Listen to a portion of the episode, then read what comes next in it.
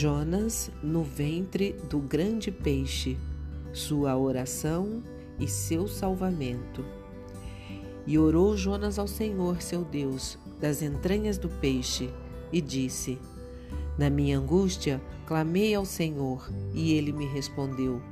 Do ventre do inferno gritei, e tu ouviste a minha voz. Lançado estou de diante dos teus olhos, todavia tornarei a ver o templo da tua santidade. As águas me cercaram até a alma, o abismo me rodeou, e as algas se enrolaram na minha cabeça. Quando desfalecia em mim a minha alma, eu me lembrei do Senhor, e entrou a ti a minha oração no templo da tua santidade. Os que observam as vaidades vãs deixam sua própria misericórdia. Mas eu te oferecerei sacrifício com a voz do agradecimento. O que votei, pagarei. Do Senhor vem a salvação. Falou, pois, o Senhor ao peixe, e ele vomitou a Jonas na terra. Esse trecho encontra-se no livro do profeta Jonas, em seu capítulo 2. E eu sou Ruth Maciel e quero ler para você uma mensagem do presente diário. O título de hoje é Ladeira. O que será que aconteceu? pensou Jonas durante aqueles três dias em que ficou dentro do peixe? Não temos como saber, mas o fato é que por fim ele orou e Deus atendeu a sua oração, fazendo com que o peixe o vomitasse na praia. O que acontecera? Jonas era um profeta, alguém que Deus encarregava de levar mensagens divinas às pessoas. Ele tinha recebido a tarefa de pregar em Nínive, a capital do Império Assírio. Mas Jonas não quis cumprir sua incumbência pois isso significava levar a palavra de Deus a gente que não fazia parte do seu povo. Por isso, tentou fugir da presença do Senhor. A partir desse momento, a sua vida despencou ladeira abaixo. Primeiro, ele desceu a Jope, uma cidade portuária no litoral oriental do Mediterrâneo.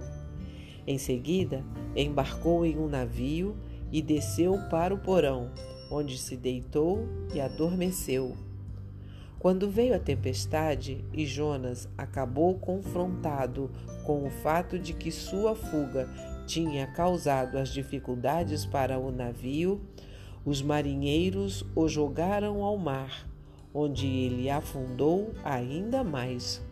Estava praticamente no fundo do abismo quando um peixe enviado por Deus o engoliu, salvando-o da morte certa e dando-lhe tempo para pensar. Foi quando Jonas orou a Deus.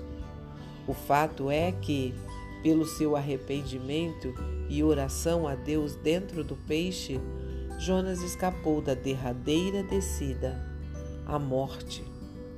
Naquela situação tão crítica, Jonas reconhece a soberania de Deus e se compromete a obedecer-lhe novamente, ganhando uma nova oportunidade para cumprir sua tarefa. É fácil achar que Jonas foi tolo em fugir de Deus, mas não fazemos o mesmo? Enfrentamos muitos tombos e escorregões antes de reconhecer que o caminho de Deus Pode ser difícil, mas certamente nos trará menos sofrimento do que nosso próprio jeito de fazer as coisas. Assim, não relute em obedecer à vontade de Deus. Que as nossas quedas do passado nos ajudem a lembrar de olhar para cima, confiando na orientação de Deus. Um pensamento para o dia? Mesmo que a orientação de Deus pareça difícil, ainda é melhor obedecer do que afastar-se do Senhor. Se você gostou, compartilhe com outras pessoas, porque a palavra de Deus nunca volta vazia. Tenha um bom dia, fique na paz do Senhor.